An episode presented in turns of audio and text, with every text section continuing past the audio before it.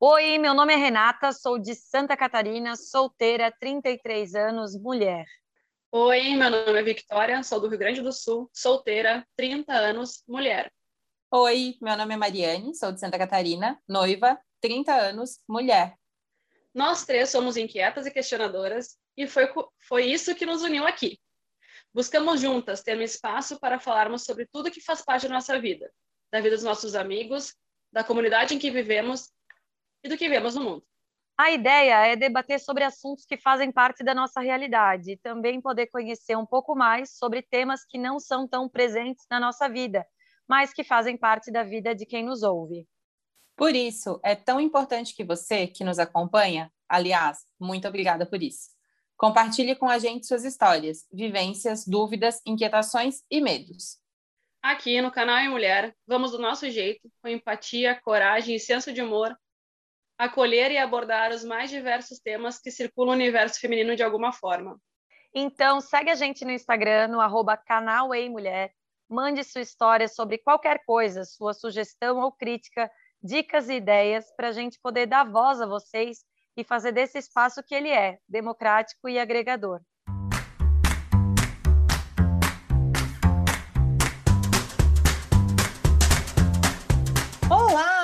Bem-vindas e bem-vindos ao terceiro episódio de, do que nasceu como nosso sonho, mas agora já é uma realidade da qual a gente se orgulha muito.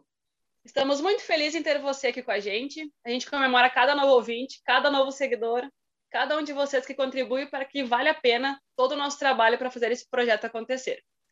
Aliás, falando em trabalho, gostaríamos de agradecer a compreensão e a empatia de todos com o fato de que somos três amigas completamente leigas em roteiro, edição, revisão e comunicação. E também somos nós três que fazemos cada uma dessas coisas para que o podcast entre no ar toda quinta ao meio-dia. Aos poucos estamos aprendendo sobre a melhor forma de fazer para que o conteúdo chegue para vocês com mais qualidade. Bom, vamos começar esse episódio relembrando o anterior. No segundo episódio deste canal, abordamos o tema Situações inusitadas na hora do sexo. Parece divertido, né? E foi. Além da diversão, também falamos sobre os tabus em volta do sexo em si e da liberdade sexual das mulheres. Vale muito a pena colocar na fila para ouvir. E para hoje, o tema que vamos abordar é uma grande luta que é lembrada mundialmente no dia 17 de maio, mas que é importante todos os dias do ano. Hoje vamos falar de LGBTfobia. No dia 17 de maio de 1990, a Organização Mundial da Saúde tirou a homossexualidade da sua lista de doenças. Até então, ser homossexual era diagnosticado como distúrbio mental. Também conhecido como Dia Internacional da Luta contra a Homofobia, Transfobia e Bifobia, essa data visa conscientizar a população em geral sobre a luta contra a discriminação dos homossexuais, transexuais e transgêneros. Mas, gente, será que em pleno século XXI, com tanto acesso à informação e tanta diversidade, ainda existe homofobia? De acordo com o relatório da Associação Internacional de Lésbicas, Gays, Bissexuais, Transgêneros e Intersexuais, o Brasil ocupa o primeiro lugar nas Américas em quantidade de homicídios de pessoas LGBTs e também é o líder em assassinato de pessoas trans no mundo. De acordo com dados do Grupo Gay da Bahia, a cada 19 horas, uma pessoa LGBT é morta no Brasil. Segundo a rede Trans Brasil, a cada 26 horas aproximadamente, uma pessoa trans é assassinada no nosso país. A expectativa de vida de pessoas trans no Brasil é de 35 anos. E para ilustrar a realidade, contamos sempre com os melhores amigos do mundo, os nossos. Vamos trazer aqui algumas histórias que foram compartilhadas com a gente na última semana. Vamos lá. A história número um. Sou lésbica. Meu ex-chefe passou a me perseguir ao achar que eu tinha um caso com uma colega nova. Até ela entrar na empresa, ele me tratava super bem mas depois que ela entrou e viramos grandes amigas, ele mudou completamente comigo. E aí, galera? Eu acho eu acho muito estranho essa questão da, do teu, da tua opção sexual, orientação sexual, na verdade, né? Uh, guiar a forma como as pessoas te, te, te tratam e te veem, sabe? Porque nesse caso, ele, por exemplo, sabia que ela era lésbica, mas como entrou uma amiga nova, uma colega nova, essa questão já muda de figura, sabe? Tu não é, parece que é só sexualidade, sexualizada, essas, as, né? As homossexuais, lésbicas, etc.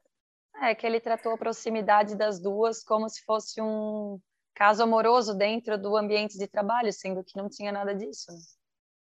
É como se é como se quando você é gay ou lésbica, né, ou enfim, quando você é, é diverso de alguma forma, você fosse visto de uma maneira hipersexualizada. Então, por o fato de ela ser lésbica, era estranho que ela tivesse uma amiga. Era com certeza que aquilo era um caso. O que não, talvez não teria acontecido se ele não soubesse da sexualidade dela, não teria acontecido essa implicância, sabe? Uhum acho que ele com certeza não teria acontecido se ela não fosse lésbica, né? Como se héteros não tivessem amigos ou amigas, né? Aquela coisa de. É, é, é o que eu tentei falar e talvez eu não tenha conseguido. Mas é trata-se uh, as pessoas diversas, né? Gays, lésbicas, etc. Hipersexualizadamente, né? Porque, cara, não pode ter um amigo, não pode ter uma colega de trabalho. Uh, parece que as, que as pessoas diversas, né? Elas as relações que elas têm são sempre sexualizadas, hipersexualizadas, na verdade. Então, acham muito estranho elas terem um amigo, ou seja impossível elas terem um amigo que seja só para ser só para amizade, no caso, né? É comum é, acontecer em casos de ah, é, eu não sei, é, não gosto de ficar na presença sozinha na presença do fulano ou da fulana, tenho medo que ele dê em cima de mim, enfim, coisas do gênero, sabe? Como se a pessoa fosse promover algum tipo de ataque só de estar sozinha na presença de outra. Eu, eu gostaria de começar a minha participação na, no programa de hoje, primeiro pedindo desculpas, porque, como eu falei para a Mari, para a Vicky mais cedo, na nossa reunião de pauta, é, eu realmente sou é, ignorante no assunto. Eu acho que é uma coisa legal da gente assumir eu estou aqui no programa hoje para aprender realmente, tanto a parte de termos como é, né, aprender realmente. E uma dúvida que, eu, que, que vem a mim nesse momento é em que momento, é porque realmente isso, isso bate muito para mim, em que momento que eu ser hétero ou homossexual ou ser diversa, em que momento que isso deve ser falado ou que diferença faz isso no meu ambiente de trabalho? Não é para fazer a menor diferença, né? É, é. Falando assim de maneira bem franca, não é para isso fazer a menor diferença.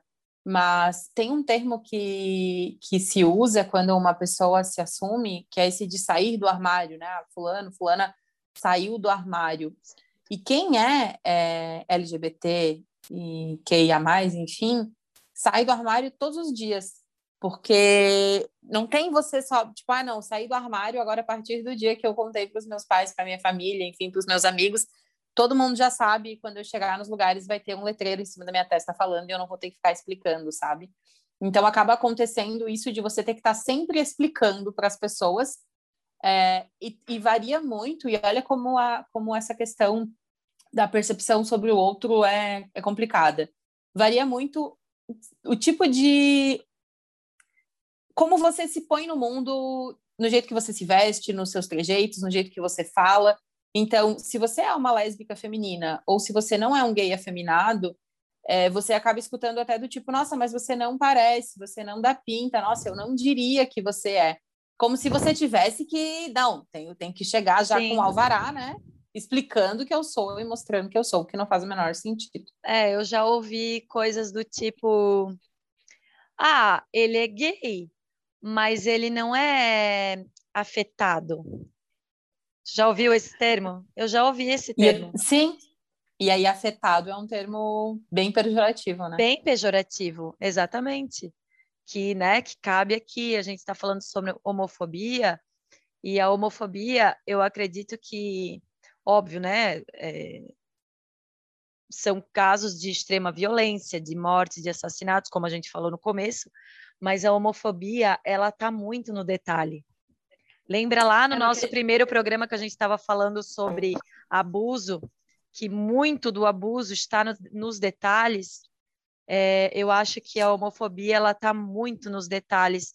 No, eu não sou homofóbico, eu até tenho amigos que são gays. Então isso, isso é o mais, eu acho que é o mais simbólico, né?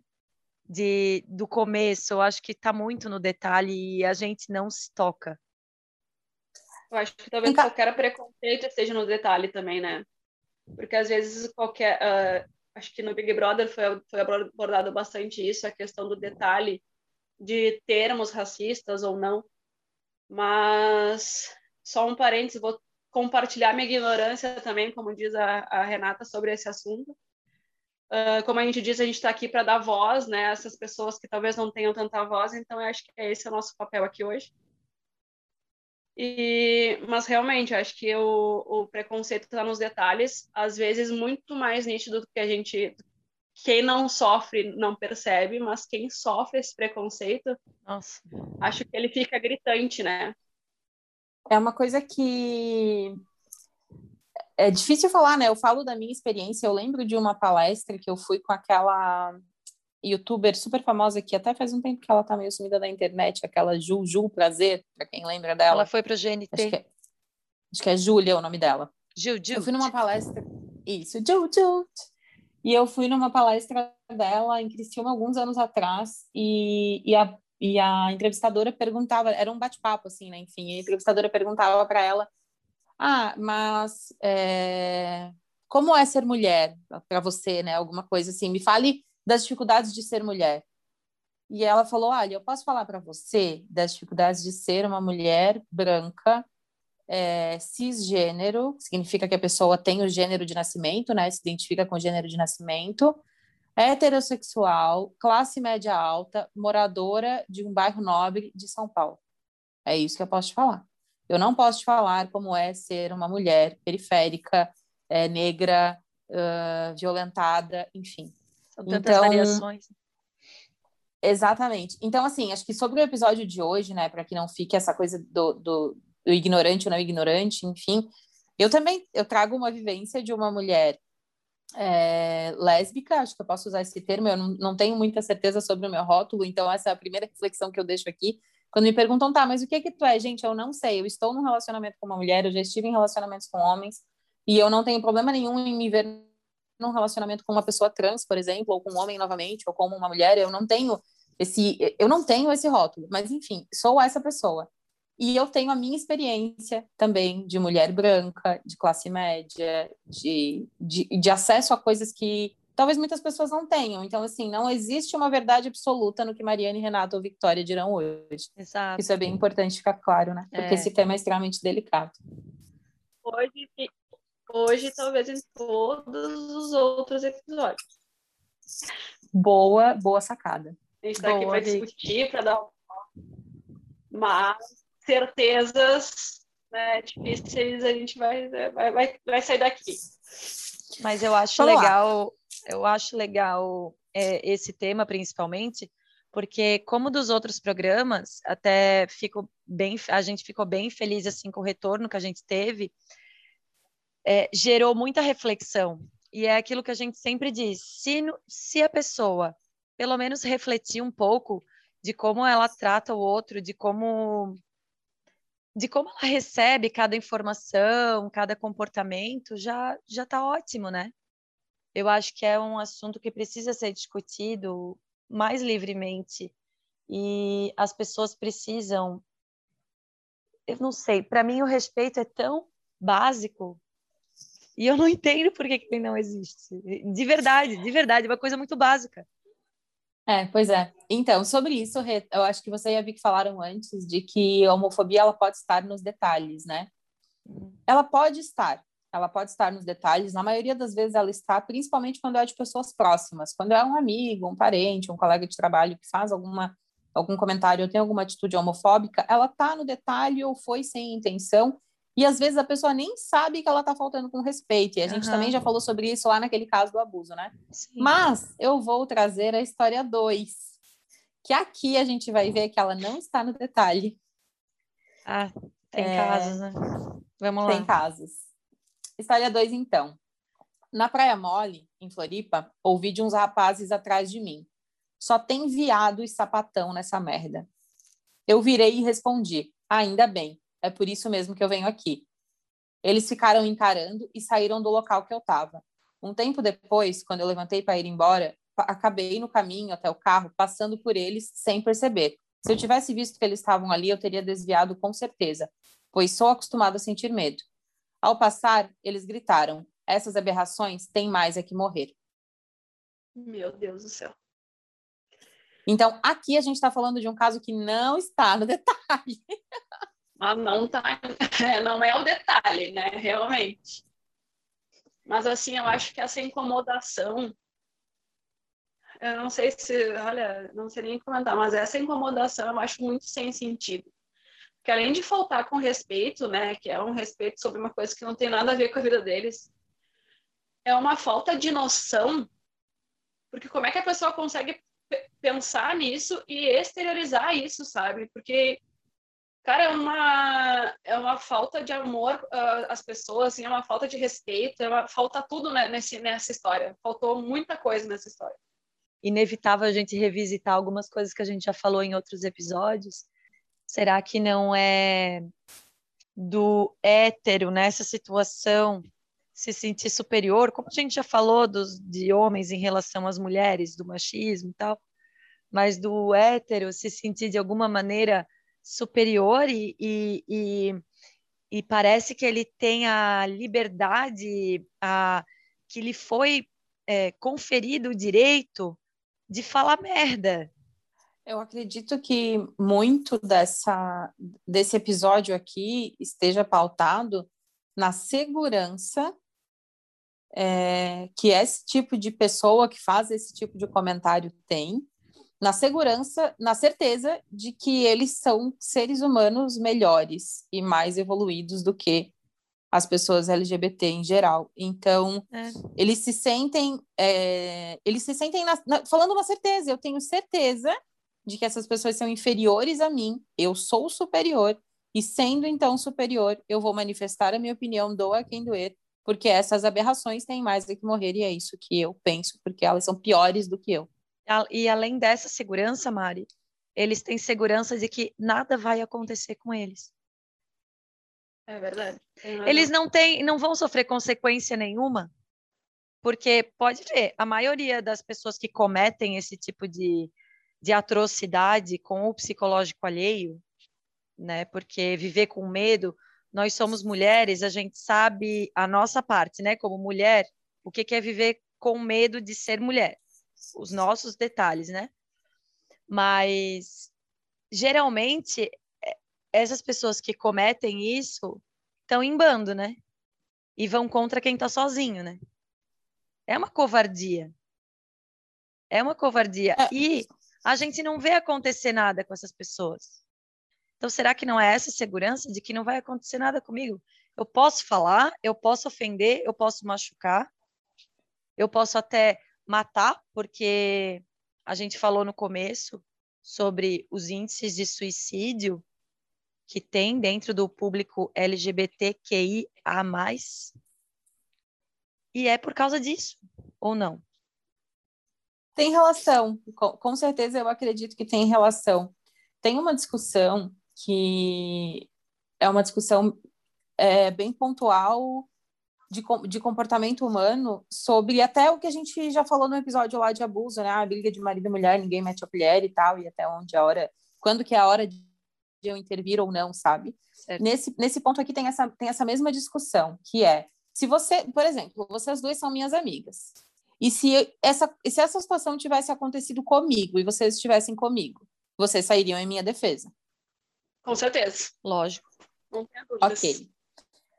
Mas e se essa situação tivesse acontecido com uma pessoa que vocês não conhecem, mas na frente de vocês?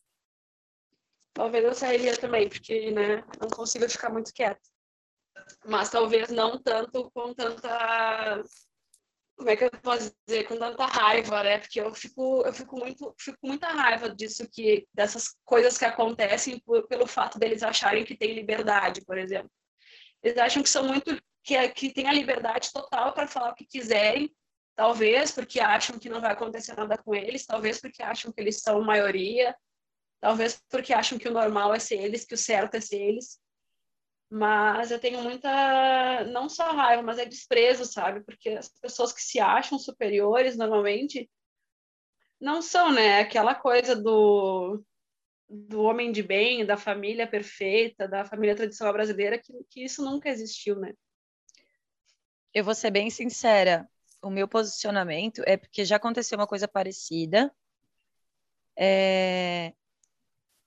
e eu presenciei, eu não consigo, eu tenho, assim, eu tenho um trauma mesmo, pessoal, de briga, brigas é, físicas. E eu não ia conseguir confrontar os agressores, eu, Renata. Porém, o que eu fiz quando eu estava junto é prestar apoio à vítima. Tipo assim, vem aqui comigo, fica aqui comigo, não fica sozinho, sabe? É, esse Sim. é meu posicionamento por uma questão de histórica minha, né? Eu tenho muito medo do confronto, mas mas na é, maioria das vezes, é por uma questão de segurança, é, na maioria das vezes por uma questão de segurança, a gente tenta evitar o confronto, é. principalmente se ele não é com a gente ou com um dos nossos. Então, com certeza, nesse cenário dessas pessoas falando isso e gritando com, com, essa, com essa vítima, é, tinha muita gente em volta. Provavelmente. Mas eu vou. Porque hoje a situação é, né? Ah, eu vou lá e vou sair em defesa. E se os agressores estão armados? E se os agressores são violentos? E se os agressores beberam? Ou se Exato. os agressores. Então, e aí os agressores nesse, nessa confiança e segurança de, como diz a Renata, de que nada vai acontecer com eles. E as pessoas em volta olham com de forma apática para aquilo, tipo, ah, bom, eles vão embora, deixa eles lá e tal esse ciclo ele se mantém. É, e aí naquela de, ai, ah, não liga, não liga para eles, tu não liga uma vez, mas aí vem a segunda, vem a terceira, vem a quarta, e aí como que tu não liga? A questão também é a questão da gente ser muito individualista, né? E vamos voltar ao que a Mari falou, a questão de não ser nós, não ser com a gente ou não ser com um dos nossos, também manifesta né, nesse sentido, porque se não inter... é, é questão até da pandemia, por exemplo, até chegar na nossa casa a gente não está dando a bola, por exemplo, a gente não leva a sério. E aí só, só vamos levar a sério quando acontecer com a gente, quando acontecer com quem a gente gosta, com quem a gente ama. E, e uma hora vai acontecer, né? Porque a gente não deu bola quando não era com a gente. Exatamente. E aí tem casos em que a violência, violência vem de quem é da gente, né, Vicky? Nossa, Exato. deve doer muito. Com isso, a gente vai para terceira história. Vamos lá. Era Natal, eu morava em outra cidade e nessa época costumava ir visitar a minha mãe. O ano era 2017, eu tinha 26 anos, já tinha minha profissão e minha vida encaminhada, mas ainda não, não era assumida para minha família. Estava namorando já fazia quase um ano e decidi que nesse ano contaria. No caminho de volta do aeroporto, no carro com a minha mãe, eu preferi adiantar o assunto para ela, para que ela soubesse antes de todo mundo. Quando comecei a falar, ela começou a gritar que isso era uma doença e me mandou descer do carro. Era 24 de dezembro e eu fiquei a pé, no sol do meio-dia, na beira de uma rodovia federal, só porque sou lésbica. Ai, meu Deus, que dor que dá ler essa história. É uma dor porque, cara, tu vai contar para tua mãe, porque é uma é a pessoa mais próxima da tua vida e, cara, 24 de dezembro, desce do carro. Cara, isso é absurdo. Eu não, eu não consigo. Não consigo. É, gente, e a história é de uma amiga minha. Ela me ligou nesse dia. E é, é, esse tipo de coisa é, é absurdamente mais comum do que vocês possam imaginar. Então, aqui a gente não está falando de um caso é, é, que está no detalhe, ele definitivamente não está no detalhe. Jamais. E ele não é de completos estranhos. Então, essa minha amiga hoje, até hoje, infelizmente, ela não fala mais com os pais. Essa foi a última vez que ela foi na cidade natal dela. Os pais não falam e... com ela, né? É, enfim. E, e isso não faz, na minha cabeça não faz o menor sentido. Não faz o menor sentido, porque ela ouviu coisas como ser a maior decepção que eles podiam ter, ter imaginado, é, de nada que eles fizeram por ela valer a pena, de que ela estava morta para eles. E ela é uma menina sensacional, incrível, uma profissional extremamente dedicada, é de um coração imenso. E não tem nada que ela pudesse ter feito que realmente fizesse sentido para dizer, olha, você morreu pra gente, você é o nosso maior desgosto. É que reduz a ter só a, a orientação sexual dela. Né? Por exemplo, não adianta ela ser uma boa profissional, não adianta ela ser uma boa pessoa, não adianta ela ter um bom coração, porque ela é lésbica. Então é reduzindo ela como se a, e como se a orientação dela fosse errada de alguma forma, o que no caso não é, né? Mas e... reduz a só aquilo, só aquilo que eles acham errado, só aquela parte que eles acham que, que, que né, é anormal e que não faz nenhum sentido. E, e eu acho que, bom, não sou ninguém para falar, mas, cara, são as, prime, as primeiras pessoas que tu quer que te acolham independente do que seja, qualquer coisa na nossa vida, são os nossos pais. As primeiras pessoas que tu pensa assim, se eles me, acolher, me acolherem. Ontem eu estava na missa e, e foi citada uma palavra de Jesus que ele dizia que no mundo vão haver aflições, mas confia que eu venci o mundo. E eu acredito que quando os nossos pais nos apoiam, em qualquer coisa que seja, eu acredito que deve dar uma força extra para a gente vencer o mundo, sabe? E eu fico, eu fico, né? Eu, eu só posso imaginar, né? Eu nunca vou viver isso, mas eu só posso tentar imaginar e, e falhar arduamente é, no que essa menina sentiu nisso, assim. Se ela estiver ouvindo, eu queria que ela recebesse meu amor agora, assim, de verdade. Mas eu acho também que por ser as pessoas que a gente busca a compreensão, busca o acolhimento, eles acham que por ser essas pessoas também algo que eles disserem vai mudar. E eu acho que é o que mais dói, assim. Porque nesse caso, talvez a mãe dela tenha dito tudo isso para ver se ela mudava de ideia, como se fosse algo fácil de mudar de ideia. Como né? se fosse uma ideia. Como se fosse como se uma fosse, ideia. Como se fosse o que eles falam, né? Uma opção sexual. E não é uma opção. É, uma, é exatamente. Cara, eu não sei, assim, mas garanto que se eles vissem tudo que eles passariam por isso, se fosse uma opção, se fosse uma escolha, talvez muito de, de, de dessas pessoas, né? Dessas. Né, de, ai, meu Deus, não escolheriam ter essa orientação sexual, né? Então, se fosse uma escolha, talvez, quem sabe, eles não escolheriam ser assim mesmo.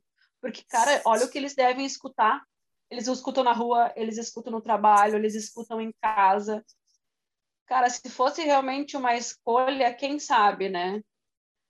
Ou talvez não. Cara, porque uma mãe falar alguma coisa assim para um filho, tá morto para mim, Cara, isso, isso não, é não entra. Forte, né? Não é nem só. É, é cruel. É, ruim, é muito né? cruel.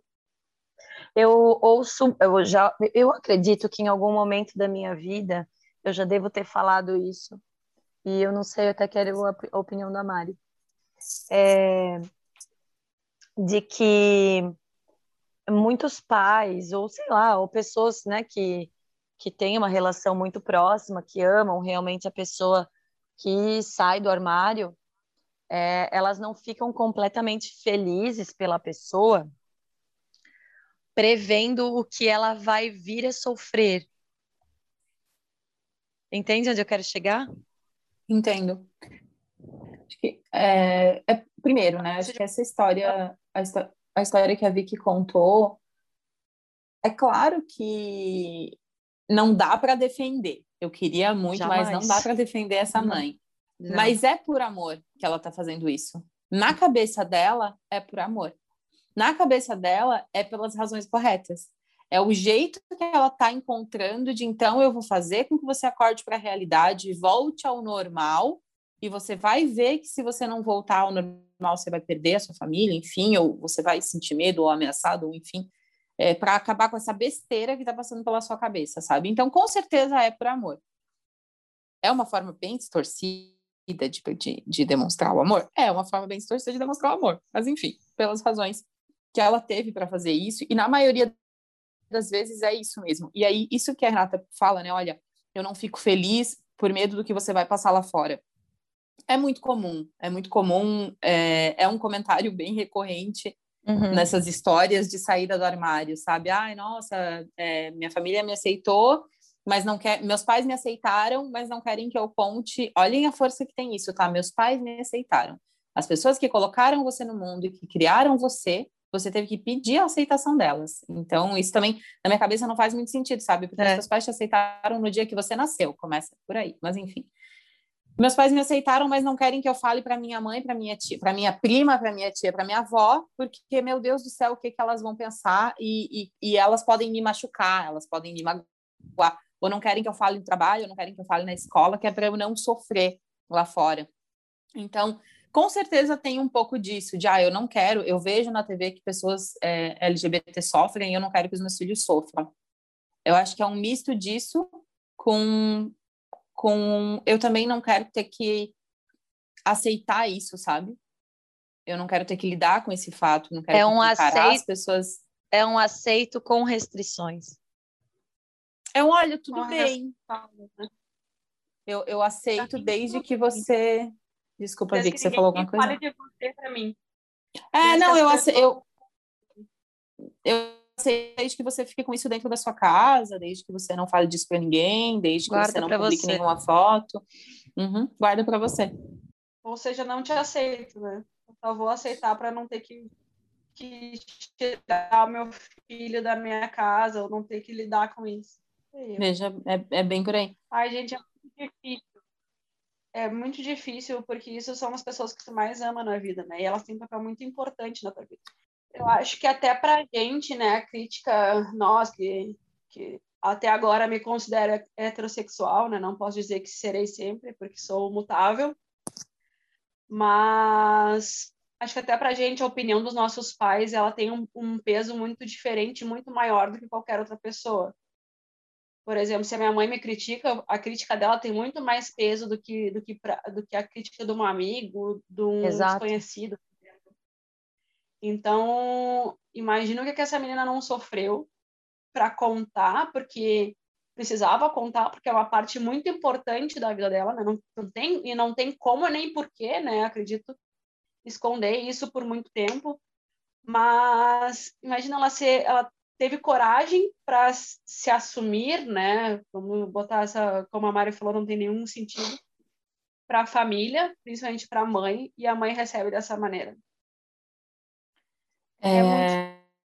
Muito... o, senti o sentimento que eu tive por muito tempo, e eu imagino que esse seja o sentimento de muitas pessoas que têm, que fazem parte do, do universo LGBT, por muito tempo meu sentimento foi de que eu, eu vou tentar não ser assim, porque é muito mais fácil para mim não ser assim, no sentido de é, a minha mãe não vai aceitar, a minha família não vai aceitar, no meu trabalho isso também não vai ser bem visto. Então, eu passei a maior parte da minha vida, gente, assim, ó, foram muitos anos, gente, e, e lavando bolinha, fingindo que isso não era uma realidade para mim, só porque eu não queria ter que lidar com a não era frustração, mas assim, cara, eu não queria, eu não queria ter que comprar essa briga porque eu sabia que essa briga seria imensa. Então, quando se fala em opção, se fosse uma opção, podem ter certeza absoluta que eu não teria escolhido essa, porque essa é, a minha orientação sexual ela me trouxe muitas, muitas, muitas questões ao longo de toda a minha adolescência. Ela me trouxe muitas dúvidas com relação a relacionamentos que eu tive. Ela me trouxe muito medo de perder pessoas que eu amo. É mais ou menos isso, sabe? É você ficar tentando se encaixar num só para você ser aceito, e aí disso que a gente está falando, né? Porque opinião, por exemplo, de pai e mãe, que é o que a gente está falando desse, dessa história 3, é extremamente relevante. Uhum. E aí, tu não ter isso é meio que, nossa, eu, eu largo mão de qualquer coisa para ter o acolhimento é. deles. É que hoje em dia o esforço para tu ser quem tu é, ele, ele demanda muito esforço e muita inteligência emocional, assim, né? Para tu ser quem tu é. Então eu entendo quando, quando tu quer dizer que é, é, é menos, seria menos esforço se isso fosse uma opção. Eu não escolheria esse, esse caminho porque realmente deve ser um caminho árduo de todos os dias, né? Porque é todos os dias da tua vida tu tem que justificar quem tu é. E também por fazer parte do todo, né? Ser aceito, fazer parte de um grupo, fazer parte do que as pessoas acham que é natural, que é normal, e que não é natural e não é normal para ti, né? Por exemplo, não é natural uh, uh, todo mundo eles acham que o natural é todo mundo ser hétero, né, que seria normal. Pessoas uh, uh, LGBTQIA+, por exemplo. Normal para elas é gostarem das pessoas do mesmo sexo, ou gostarem de pessoas, não do gênero, né? Já escutei muito falarem sobre isso. A gente gosta de pessoas, não do gênero delas. E eu acho mais correto de se falar também. Importante as pessoas nos colocarem em nichos, né? Nos colocaram em bolhas, nos colocarem em, em coisas a serem aceitas, a serem padrão. Rótulos, né? Rótulos, exatamente. Ô Mari, e tu se importa de, de eu te fazer umas perguntas pessoais, não? Não, claro que não, fica à vontade, Rê. É, no momento que tu resolveu não, eu, eu sou a Mariane, eu sou essa aqui, né? Quem me ama vai ficar comigo e é isso. Tu perdeu muitas pessoas na tua realidade, tu? Eu não perdi muitas pessoas. Eu, eu lembro que a gente falou disso no primeiro episódio, eu acho, né? Ah, quem, é, que quem eu perdi, na verdade, não era nem para estar aqui, né?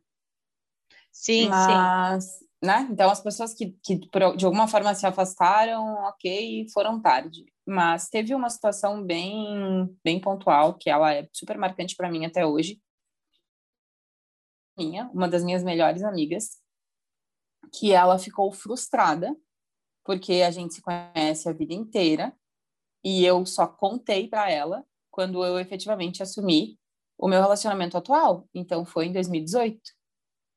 E ela ela falou a seguinte frase: "Eu não acredito que você escondeu isso de mim é, e que você mentiu para mim esse tempo todo." E ela se afastou de mim depois que eu assumi o meu relacionamento atual. E a gente se fala bem esporadicamente, nunca mais foi a mesma coisa. E uma vez eu perguntei para ela o que estava acontecendo, porque ela tinha se afastado tal, e ela falou isso, assim, eu não consigo assimilar que você não confiou em mim, enfim. Então, eu não sei se essa pessoa se afastou pela minha atual realidade, ou se, ou se ela ficou realmente muito frustrada, Uhum. Mas eu também sinto um pouco, eu, eu também sinto um pouco de dor por causa pelo egoísmo da fala dela, né? Porque é. Cara, é muito difícil falar. Era, era é o momento, muito, muito, era muito, o momento dela te falar. acolher também, era o momento de acolhimento, né? Era o momento de dizer, cara, se tu não me contou antes é porque tu não estava segura de me contar e tá tudo certo. Que não deve ser não uma é, coisa fácil. É porque ela é uma dessas pessoas que doeria a opinião. Acredito. E aí, é sim. Uma pessoa próxima. Enfim. É aquela história que todo mundo tem data de validade na nossa vida, né? As pessoas vêm, elas servem porque elas serviram e tchau. E tchau, é. Talvez, é. talvez hoje eu seja. Eu imagino que eu sou muito aquela história assim, ó. Gente, vocês sabem aquela fulana que namorava com aquela pessoa? Vocês não têm noção do que aconteceu. Agora ela tá com a mulher. Eu acho que é meio que eu virei essa referência, entendeu? Ai, uma vez eu conheci uma sapatão. Eu acho que eu virei essa referência. E Mari, é, eu vou contar a quarta história. Tá. Porque é, depois a gente tem a parte do significado de cada letra. Eu acho que essa parte dos termos é muito importante para a gente realmente eliminar qualquer possibilidade de erro. Então, eu acho que é muito importante a gente aprender o que é cada coisa e, enfim, a gente se informar e sair um pouco do, da ignorância total e partir para uma ignorância média e aí subindo na vida. Vou... Cara, é porque são tantas coisas e tão fora da nossa realidade que é difícil, né? Eu não sei se é, vi que isso se sente da mesma maneira. Tipo assim, é tão fora da nossa realidade de convivência diária, né? Eu sei porque eu converso muito com a Mari, a Mari fala, conta muitas coisas para mim, eu tenho outros amigos que a gente conversa sobre, inclusive. E só que é muito fora da nossa realidade, é difícil da gente imaginar. Então, eu, a, a, gente estava comentando agora, quando deu uma pausa aqui na, na gravação, que realmente a gente fica um pouco com medo de como falar, do que falar de que maneira falar, porque a gente não quer de maneira nenhuma ser mal interpretado, entendeu? É, eu me sinto da mesma forma, Rê, mas eu acho que é tão importante isso ser falado é. que a gente já vai pedindo desculpa caso nos entendam de maneira é, eu acho que eu acho que nesse nesse tentativa, né? É, eu acho que nesse assunto a ignorância ela precisa ser representada, né? Porque Existem dois tipos de ignorância, né? O ignorante que nem quer se informar e o ignorante que quer aprender. Por isso que eu falei, é sair da ignorância e ir para a ignorância média. E depois, se tiver a oportunidade de sair totalmente da ignorância, por favor, saia, sabe? É. Mas tem, tem gente que, que faz questão de não querer saber. Então, essa parte da população pode desligar e tchau. É... Eu vou contar aqui a história número 4, tá? Tenho 30 anos, trabalho na mesma empresa desde os 21 e recentemente fui promovido a um cargo de liderança. Um colega, um colega meu ligou para a nossa gerente insinuando que essa história de diversidade já tinha ido longe demais e que era desrespeitoso com os demais colegas terem promovido o viado só para bater metas de diversidade do RH é como se eu não tivesse mérito de conseguir a promoção com a minha competência e meu trabalho. De novo, né? Diminuindo a pessoa a ser só o viado, ser só a lésbica, a sapatona, onde ela tem muito. Provavelmente tem muito mais competência do que o que ligou para a gerente. Esse é, o, esse é o fator que mais me incomoda, eu acho, em toda a minha vivência. E é o mais recorrente, é diminuir a pessoa apenas a orientação sexual é. dela e ponto. Gente, então ela, ela deixa de ser qualquer outra coisa, ela deixa de ser filha, ela deixa de ser profissional, ela deixa de ser competente, deixa de ser inteligente, deixa de ser confiável, deixa de ser normal, sensata, enfim, ela vira só a orientação sexual dela e ponto. E aqui a gente está num discurso até agora, todas as nossas histórias foram de gays e lésbicas, e a gente está num discurso agora, até agora, muito em volta desse, de, desse universo, que inclusive é o universo que a gente tem mais relacionamento, né? A gente tem um, pouquinho mais de conhecimento. Uhum. Mas quando isso é com pessoas é, trans, com pessoas queer, ou até né, os intersexo, os assexuados, que são pessoas que vão muito além desse universo que está acostumado basicamente para quem é bem antigo, a, a sigla GLS, é. que era o gays... Le... Lembram que era o gays, lésbicas simpatizantes? E simpatizantes, uhum. E simpatizantes, olha que bonitinha essa é. sigla. E aí, hoje, e aí hoje tem que ficar decorando a sigla LGBTQIA+, isso que eu tirei os TT, às vezes tem TT e tem mais um A tem depois vários, é. Então, tipo, é muito louco, né, pensar nisso. Mas é, é esse ponto de você reduzir a pessoa apenas a letrinha que ela ocupa dentro de uma assim. comunidade, gente, não, apenas não, sabe? Quando é, as é, pessoas, é, não. Quando que, gente, é sério, eu, eu, eu tenho uma visão de mundo, eu acho que, sei lá, eu vivo numa utopia, assim, tem, tem gente que diz que eu vivo num mundo de sonhos. É, que que horas, eu sempre digo assim, que horas que as pessoas vão ser apenas pessoas. Eu li um estudo recentemente que a nossa a geração que está vindo, a, a geração que está agora, as minhas sobrinhas, né, os teus sobrinhos, a galera assim que está com cinco, seis aninhos agora, eu li um estudo de que a probabilidade de todos serem bissexuais na sua idade adulta, é, né, de se descobrirem é, bissexuais, é muito grande por se permitir. E eu acho isso muito interessante porque finalmente as pessoas serão apenas pessoas, independente do que, que ela faz entre quatro paredes, gente. Qual que diferença faz para mim? A esperança a esperança que eu tenho é que essa geração que você falou, né, de cinco, seis aninhos, quando estiver na idade adulta, não tenha mais que lidar com uma sigla, porque Exato. não importa. Porque entende? não importa. Porque não importa. Porque não importa. Não porque, sinceramente, vamos na prática agora, tá? Na prática. Mariane, o que que me interessa? O que que muda na minha vida, na minha vida? Se a tua, se, se o teu relacionamento é com um homem ou com uma mulher, o que que muda na minha vida? Aliás, eu quero dizer ah. que os melhores conselhos amorosos são de Mariane. Ela é ótima. Ela é ótima. Ai, gente, dúvidas de relacionamentos no inbox do meu Instagram. Mariane. Só que assim, cara, mas, mas é uma coisa real. Que diferença faz? As pessoas têm muito mais. Se se importassem mais com coisas que realmente são importantes, por exemplo, fome, a quantidade de pessoas que morrem por, por, por passar fome é. no mundo. Mas se sobre... importasse mais com isso do que outras coisas com quem a outra pessoa dorme ou com quem a outra pessoa se relaciona, o mundo seria um mundo muito melhor. Gente, porque uhum. isso é relacionamento sobre... amoroso, né? Amor. Sobre Mas... esse termo, sobre, sobre essa questão, Vi, que inclusive é, tem uma, uma, uma, frase que vocês já devem ter ouvido, que é o seguinte: ai, é, o, as, as, pessoas estão reclamando, né, as famílias tradicionais estão reclamando de, de pessoas LGBT adotando crianças, mas as pessoas LGBT estão adotando as crianças que as famílias tradicionais não conseguiram cuidar, alguma coisa do gênero, né? Sim.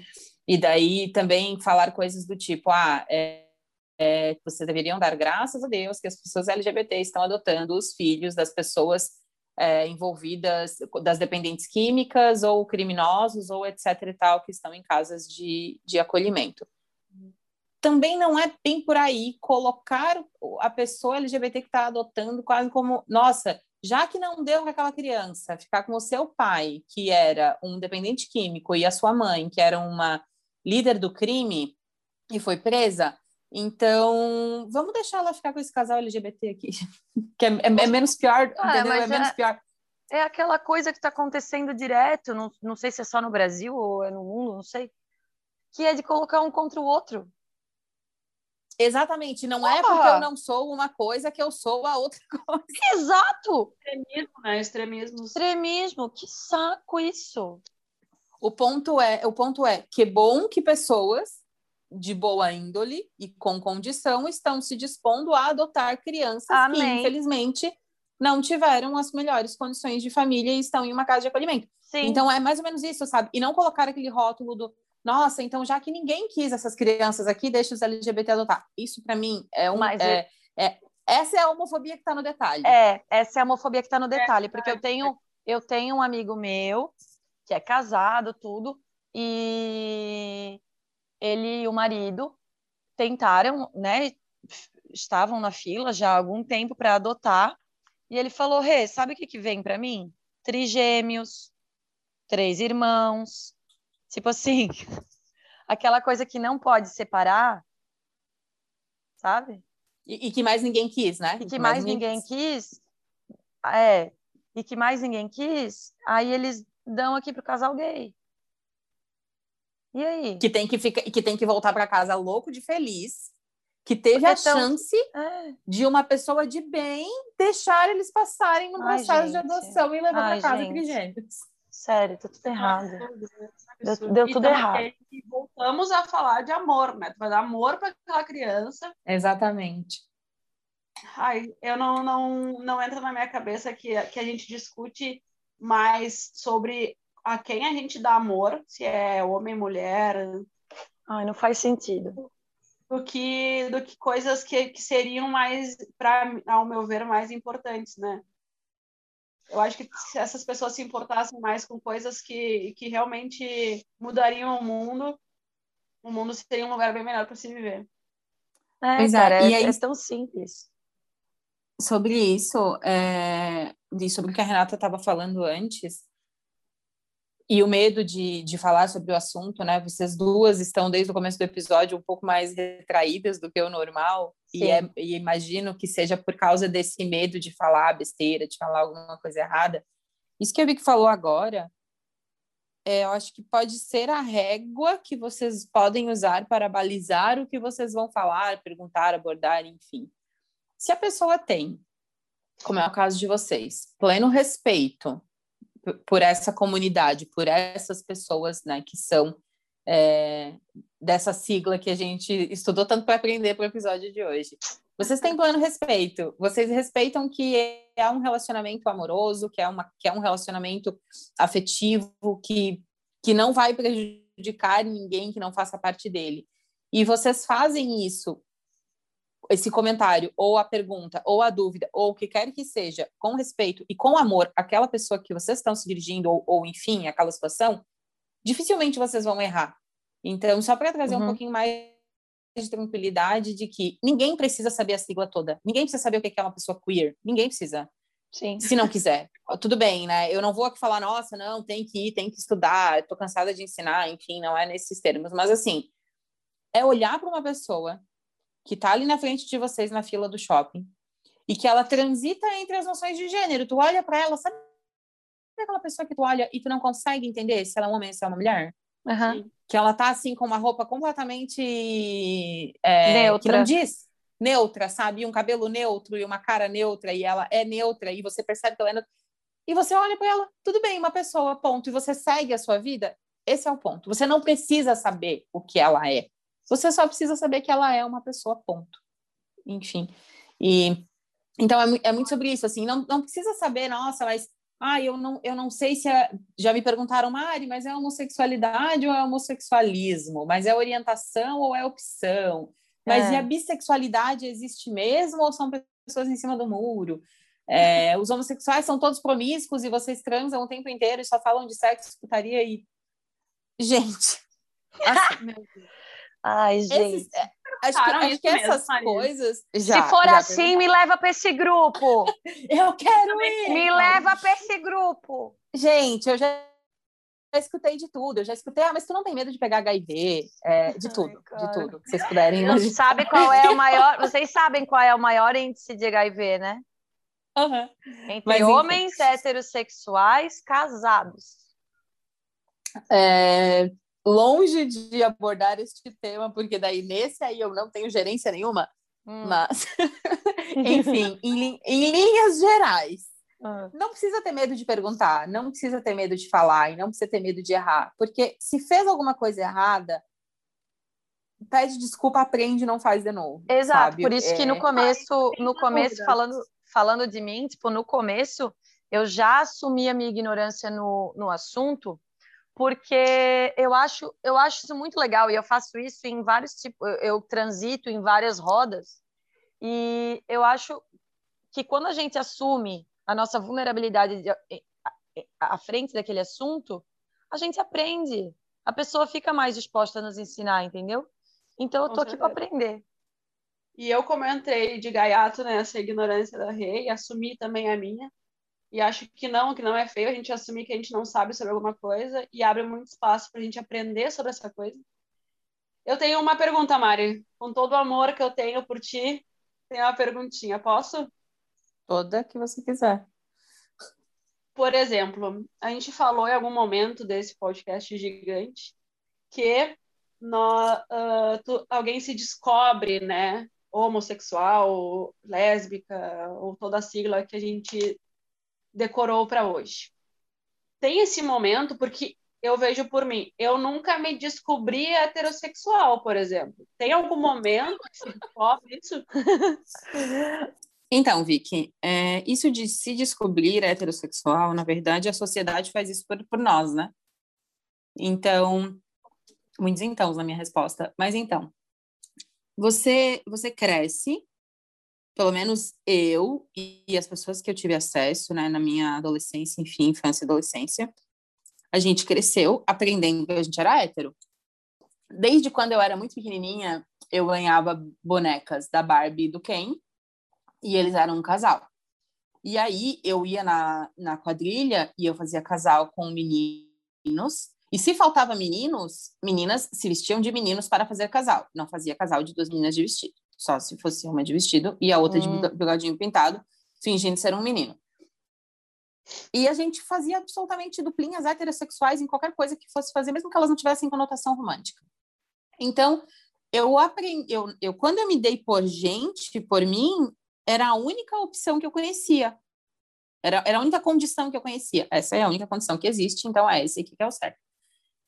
E aí depois você vai crescendo e, se, e, e conhecendo, se conhecendo, se entendendo, né? Tanto que a primeira vez que eu me deparei com um sentimento por uma outra mulher, na época por uma outra menina, porque eu era adolescente, eu não entendi o que estava acontecendo. Eu entendi o que estava acontecendo quando eu tinha quase 20 anos, revisitando aquela lembrança. E aí eu entendi que aquilo era ciúme e que aquilo já era uma paixonite, enfim, alguma hum. coisa assim. Mas lá na época eu não entendi porque eu não tinha absolutamente nenhuma referência. Mas assim, não, não existe você se descobrir hétero. Descobrem você hétero quando você nasce e ensinam você a ser hétero desde quando você nasce. Gente. Não é que descobre, é que põe. É, amigos que têm filhos, né, enfim, que são pais, que estão aqui ouvindo. Não é falando que, nossa, tem que desde pequenininho ensinar a criança, olha, você quer ser como? Tá aqui todas as opções, coloca sete siglas num quadrinho, né, escreve outros embaixo. Não é disso que eu tô falando. Mas é, imagino, inclusive, que hoje a gente já vive realidades, né? Os meus amigos têm filhos e os filhos dos meus amigos me conhecem. Então, eu já sou uma referência, veja bem. Mas, mas é um pouco sobre isso, assim. Às vezes eu, às vezes eu corrijo amigos mais próximos quando falam, ai, fulaninho nasceu na mesma época que fulaninha, vão ser namoradinhos. E daí eu já, ou não, né, galera? Ou não. Eu já dou uma, vamos voltar para a realidade aqui, tá? E não vamos estar tá criando essa expectativa em cima dessa criança que nem aprendeu a andar ainda, porque é muito comum isso, né? Ai, fulaninho, namoradinho da ciclaninha, nasceu na mesma época, vai casar muito. com você e tal. Então eu, né, quando é mais próximo, dou uma cortada, mas isso rola, assim. E aí, essa descoberta, Vicky, de, de se descobrir é, com uma sexualidade diferente daquela que foi apresentada para você quando você se formou de criança ali para quando você formou sua, enfim, sua personalidade, sua presença no mundo, ela vem de várias formas, de várias, várias formas. Eu já vi, eu conheço, inclusive, é, pessoas que foram casadas em relacionamentos héteros por anos, 10, 15, 20 anos. E aí elas, só que elas sabiam que alguma coisa não, que não era aquilo. Se não era aquilo, era o quê então? E hoje em dia isso já é muito diferente, né? A juventude que vem aí graças à evolução do universo. Amém. Já vem acessando muito mais referências. Esses dias eu assisti um filme da Netflix, inclusive, que eu mandei é, para minha noiva e falei: que bom que as meninas de hoje em dia estão assistindo esse tipo de filme, porque eu cresci assistindo Meninas Malvadas. É, a, a, minha, a, a, minha sobrinha já me perguntou, com, quando ela tinha cinco anos. Ela perguntou se meninos podiam casar com meninos e meninas com meninas. E eu expliquei que sim. E ela perguntou, ah, não sei se eu já te contei isso, Mari. E ela perguntou, e ela pediu fotos ah, e tu mostrou uma foto minha. Eu mandei uma foto da Mari com a Cláudia. Ai, que lindo! Que lindo! E, Ai, e, é, e é legal, porque elas precisam saber que.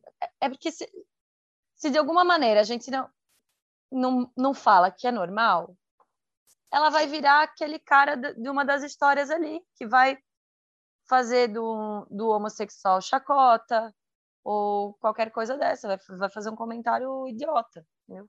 é importante ter essa referência, né, de que existem outros outros tipos de pessoas, outras orientações sexuais, que existem não escolhas, né, porque não é uma escolha, mas que tá tudo bem também, né? É, mas eu acho vai... que eu acho que é, como a Mari falou, a geração deles não vai diferenciar. Espero muito que não. Espero acho que, que essa seja o caminho da evolução. Tomara que não. Acho que não. Que assim seja. Amém. Vamos falar sobre os termos, então?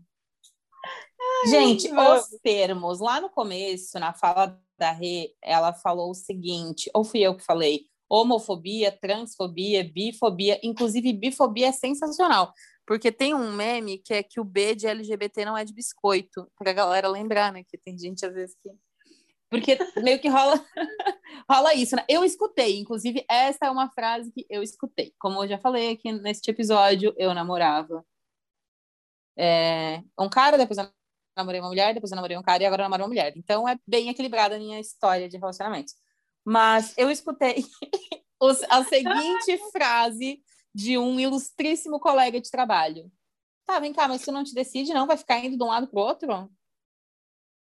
Eu gosto, querido. Tem alguma coisa a ver contigo? Não, eu respondi, né? O B não é de biscoito.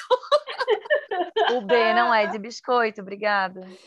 Então, é bifobia e é uma fobia, e essa essa fobia ela é uma fobia muito atrelada às pessoas não acreditarem que você pode gostar das duas coisas. E aí ela vem em forma de, ah, fulano não se decide. Fulano é gay, mas não assume, tá lá, ó, fica com mulher de vez em quando. Ou fulano é sapatão, mas não assume, vai lá e fica com homem de vez em quando.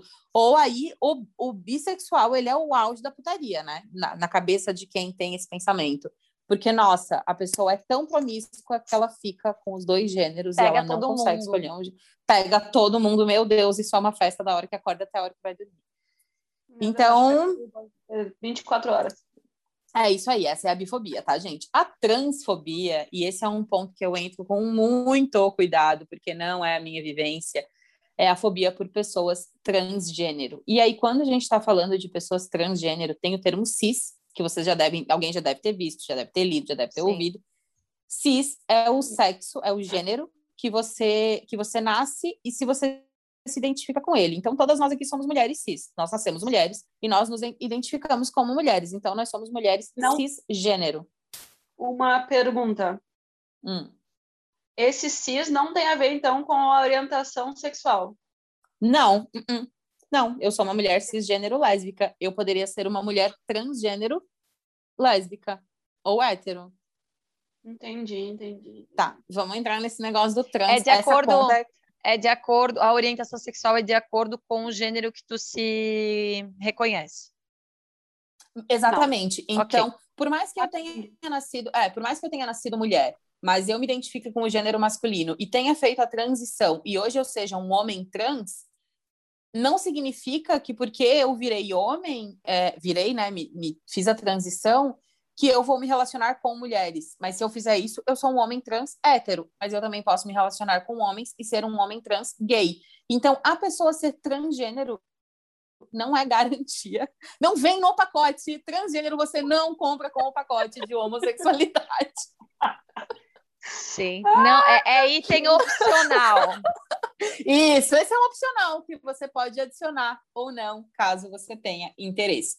Então, a gente já falou da bifobia, da transfobia, a homofobia, que é essa, essa fobia contra pessoas que têm relacionamentos com pessoas do mesmo gênero, do mesmo sexo. É essa fobia que você tem que, com pessoas que têm relacionamentos é, homoafetivos. Então, as lésbicas e os gays especificamente, né? E aí aqui a gente está falando dessa variação que a gente falou o programa inteiro, que ela é um pouquinho mais comum, ela é um pouquinho mais é, recorrente, inclusive lá daquela sigla bem antiga que era usada nos anos 1980, eu acho, que era dos gays, lésbicas simpatizantes. A homofobia, no geral, ela engloba todo mundo, mas é basicamente sobre isso. Então, homofobia, bifobia, transfobia, já falamos. Quando a gente chega nessa sigla LGBTQIA+, primeira pergunta, precisa decorar? Não, não precisa. Não precisa. Mas Nem a que eu decorei, né, Mari? Visto né? que eu decorei, né? Tem duas coisas na vida. duas coisas na vida que você não precisa decorar, é nem a fórmula de Bhaskara e nem essa sigla. Não precisa. Mas, mas é legal, é legal saber. Para quem tem interesse, acho que isso é legal para quem tem na família ou algum amigo próximo que é, é gay, lésbica, enfim, trans, ou que se assumiu recentemente, isso mostra interesse pelo universo daquela pessoa, mostra respeito, uma série de, de fatores. Uhum. Mas ela é formada, destrinchando a sigla, pelas lésbicas, que são mulheres que sentem atração afetiva pelo mesmo gênero, ou seja, outras mulheres, e aqui eu já falei que podem ser mulheres trans ou mulheres cis, Tá. Os gays, que são os homens que sentem atração, mesma lógica, por outros homens, independente. Os bissexuais, que sentem atração afetiva pelos gêneros masculino ou feminino. Os transexuais. E aqui ela fala que ela não se relaciona com a orientação sexual, mas sim com a identidade de gênero. Então, a gente já explicou o que que está aqui dentro uh, do pacotinho dos transexuais. O queer, pessoas com gênero queer, são aquelas que transitam entre as noções de gênero, como é, é o caso sabia. Das, é o caso das, dra das drag queens. É, é uma teoria que defende, o queer defende uma orientação sexual e identidade de gênero não são resultado da funcionalidade biológica. Então, aqui no queer, tu vai ter uma. É, é, bem complexo esse, esse, esse lugar agora que a gente vai entrar do queer, do intersexo e do assexual. Mas ele é, é uma pessoa que. Ele, é um, ele pode ser um homem hétero que gosta de se vestir como mulher, por exemplo ou que se, que se, que se identifica, né, com, com essa transição, enfim, com essa construção social. Pode ser uma pessoa é, que, que não quer identificar um gênero, ela não quer ter um gênero, ela quer ser uma pessoa neutra, como a Rê falou antes. Então, é mais ou menos aqui que ficam essas pessoas. Mas, gente, essa questão de rótulo, rótulo é completamente é, dispensável. Pois é. Inter, Intersexo é a pessoa que está entre o feminino e o masculino. Aqui se enquadram as pessoas de norma é, com, com, questões de cromossomos, gen, genitais. Vocês já devem ter ouvido um termo, hema, hemafro, hemafrodita. Hemafrodita. hemafrodita uhum. Que a pessoa apresenta os dois órgãos sexuais, por exemplo. Sim, sim. Entra nesse intersexo aqui também, mas entram outras coisas junto aqui, enfim. São, com, são combinações biológicas e de desenvolvimento corporal que fazem com que a pessoa transite entre feminino e masculino. Tá. E aí, o assexual, que são as pessoas que não sentem atração sexual por outras pessoas, independente do gênero. Existem diferentes níveis de assexualidade, mas aqui é falando de pessoas que simplesmente elas não têm nem atração, nem nenhum tipo de relação sexual. Uh, dá para a gente usar. Daí tem o mais. O mais vai ter as outras variações. Por exemplo, pansexual, que é quem sente atração por qualquer pessoa é, sem nenhuma identidade de gênero. Inclusive, eu acho que é isso que eu sou, mas as pessoas ficam um pouco assustadas, né? Porque acham que pansexual tem atração até por árvores, sei lá. Mas... É, então. Entendeu? Então eu uso com cuidado, mas talvez seja o melhor rótulo para eu usar, seja esse último, eu seja o mais. Ô Mari, ah. e vou fazer uma pergunta aqui. E Vai os lá. travestis? O travesti, ele entra ali no T também, junto com os transexuais, mas tá. o travesti, ele, ele constitui... É, eu não sei, eu não vou usar, não quero usar a palavra errada, como se fosse um terceiro gênero, porque o travesti, ele não tem a necessidade de fazer uma transição de gênero, é, como é o, como no caso do transgênero, que ele quer realmente transicionar, e, a, e os transgêneros, inclusive, têm necessidade, têm interesse por, por uso de. Hormônios. Por, enfim, uso de hormônios, uhum. fazer transição de é, cirurgias e etc. O travesti é mais essa questão de identidade feminina é, visual. Mas ele entra ali dentro daquele mesmo lugar, só que uma coisa que é super importante, a pessoa ser transexual, travesti, uh, queer, intersexo, não diz se ela é, é, gay ou lésbica, entendeu? Então, isso é uma coisa daí é uma questão de identidade, né? É, que, que, exato, porque dentro da. Isso é um ponto que eu não sei se as pessoas vão conseguir entender. Mas dentro da sigla LGBTQIA, tem questões de identidade de gênero e de orientação sexual. Certo. E identidade de gênero é diferente de orientação sexual. Certo. Não sei se... Mas é isso aí. Não, Resumo. entendi. Se eu tá, entendi, se eu entendi, as pessoas vão entender. E aí, muita deve ter gente ouvindo e pensando, gente, mas isso é besteira, para que tanta letra, para que tanto detalhe, para que tanta coisa. A única coisa que eu tenho para dizer é que você não pode pisar no pé de outra pessoa e dizer para ela que não doeu só porque você não está sentindo. É, e nada disso, né?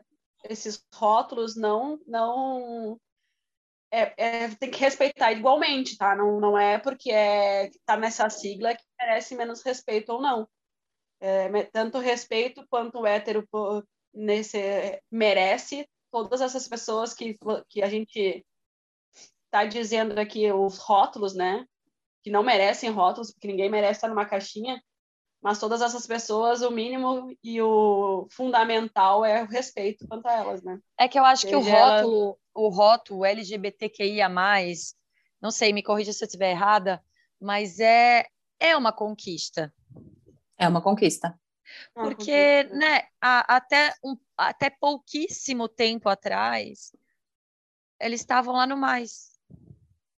Eram. Está lá. Na verdade, até pouquíssimo tempo mais, atrás. Não, no até, S, até no S. No S. É, não, gente, até pouquíssimo tempo atrás, que não é ter muito tempo, né? 30 anos, que foi em 1990, a gente estava mesmo era na classificação da Organização Mundial da Saúde como distúrbio como doença, gente. É. É, é era mais ou menos onde a gente estava. Então é uma, e... é, uma, é uma conquista, até que a sigla não faça mais sentido, porque o ser humano vai, gente, está aqui, ó, meu mundo tópico, eu amo o mundo que eu vivo. O meu mundo tópico, isso não vai mais ser necessário. O mundo de Renata é sensacional. Ah, eu amo o meu mundo. Mas é isso, Rê. É, a sigla é uma conquista, rótulos são importantes. Eu, particularmente, estou ainda muito transitando entre. não Eu não consigo responder rápido quando alguém me pergunta mais o que, que eu sou. Geralmente eu respondo, eu sou um ser humano.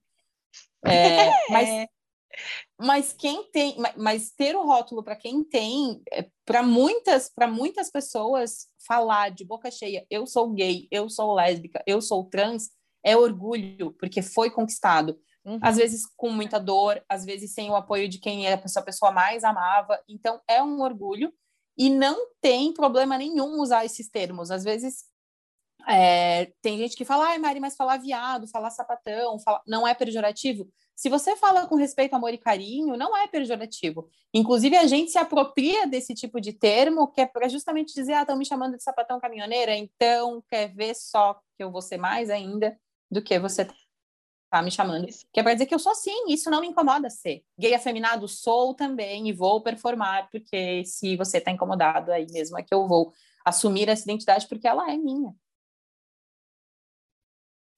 E façam isso, e façam isso que é para ser cada vez mais normal. Pelo amor de Deus, façam isso para essas pessoas conseguirem entender que que e não diminuir as, as pessoas só a isso, né? Isso que eu acho que eu acho. Mano, vamos, estão... vamos falar bem a verdade. Eu não sei nem se vão cortar isso lá no final. Pode cortar se não for assim relevante. Mas assim, Falou gente, corta, né? o que cada um faz com o seu buraquinho não me diz respeito. Ai, repete porque falhou, repete porque falhou. O que cada um faz com o seu buraquinho ou com os seus buraquinhos, que nós somos cheios de buraquinhos o que cada um faz com seus buraquinhos não me diz respeito, não muda nada na minha vida, não me deixa mais rica, não me deixa mais pobre, não me deixa mais burra, não me deixa mais inteligente, não muda exatamente nada. Absolutamente Parabéns, nada. Renata. Parabéns. Você entendeu o contexto do podcast de hoje. Uhul! Você está de parabéns. Ai, meu Uhul! Deus. Ai, gente, é isso. Ai. É super simples. É só, é só respeitar. Tá vendo? Respeito, como... amor, carinho. Cara, tá vendo como quando a gente se dispõe a falar, porque realmente né, é uma coisa que não faz parte do, do meu dia a dia, assim, né? Uma discussão é, ativa no meu dia a dia. A gente se dispõe a falar. Eu realmente achei que eu seria um desastre nesse programa. Disse, eu tenho nada para acrescentar. Porque quando as meninas começaram a falar do roteiro, eu falei assim: olha, eu vou crua. Eu vou crua, porque eu não quero fa fazer de conta que eu sei. Eu quero perguntar mesmo. E, e ai, foi muito legal. Cara, eu tô eu assim, ó. E quem sabe foi a receita que eu mais gostei até agora, tá? Talvez porque eu tenha aprendido mais. É, porque falar. É, a gente até nos outros a gente conseguiu fazer um pouco de brincadeira e tal, mas realmente é uma coisa que é... Eu, eu, não, eu não quis fazer brincadeira porque realmente eu queria aprender. Eu quero, eu, eu tenho certeza que eu saio daqui melhor. Muito obrigada. E porque é sério esse assunto também, né? É um assunto muito sério porque a gente tem medo de errar, óbvio que a gente tem medo de machucar alguém que a gente goste também, é... né? Então a gente tá, pisou em ovos em, muita, muitas vezes aqui, mas é por medo de magoar. Mas que, como eu já falei, é muito importante a gente trazer esse assunto dizendo que a gente não sabe, que a gente quer aprender e é. que principalmente a gente respeita as pessoas. E é, como a, Mari falou, e é como a Mari falou, cada. É, é, se sabe diferenciar quando é um ato de homofobia, quando é um ato de chacota e quando é um ato de não sei, desculpa, pode me ensinar? É, tá disposto, né? Né? E a gente está disposta, sempre disposta. É isso. Muito bem, Bom, vocês estão então... de parabéns. Eu estou extremamente Ai, obrigada, teacher! Obrigada, teacher! Obrigada, Mari. Ó, eu vou repetir a, a frase que a Mari falou, porque realmente isso tem que ficar na cabeça, é, não é, só nesse caso da homofobia, mas em todos os casos, de todos os âmbitos da vida de todo mundo. Você não pode pisar no pé do outro e dizer que não doeu só porque você não está sentindo. A dor do outro não é maior, não é me menor, não é nada. A dor do outro é a dor do outro, a sua dor é a sua dor. Não vamos mentir sofrimento nem dor do outro, não né? é verdade. Não mede a dor do outro com a tua régua, né? Exato. Obrigada, Mari. Meu Deus do céu. Top. Eu adorei. Eu odeio essa palavra, Bom, então... top. Só que tem coisa que só top define. Top. Top. Top. Eu concordo com que é top. Ou como diz a minha sobrinha, topzera, Tata. Topzera. Eu acho que é muito jovem para nós. Acho que a gente passou do topzera. Eu sou jovem. Fala por você, Victoria. Ah, eu sou uma jovem senhora. É. Bora. Já deu de disfarçar seu preconceito com a desculpa de que é apenas uma opinião. A partir do momento em que sua opinião fere ou é contrária à existência de alguém, isso não é mais opinião, é preconceito. Fobia é medo, mas LGBTfobia não é ter medo de gays, lésbicas, bissexuais, transexuais, travestis, queer e todos os plus da sigla. Não existe medo de alguém por conta de orientação sexual ou de identificação de gênero. LGBTfobia é preconceito e ignorância por não querer aceitar o que não é idêntico a você. Se você concorda, discorda, tem informações que possam ajudar na nossa discussão ou quer contar a sua história, nos encontre através do arroba canal e mulher lá no Instagram. Que juntos vamos evoluindo um pouquinho mais todos os dias. Um abraço. Valeu, galera. Beijo. Fechou. Beijo. Ihu.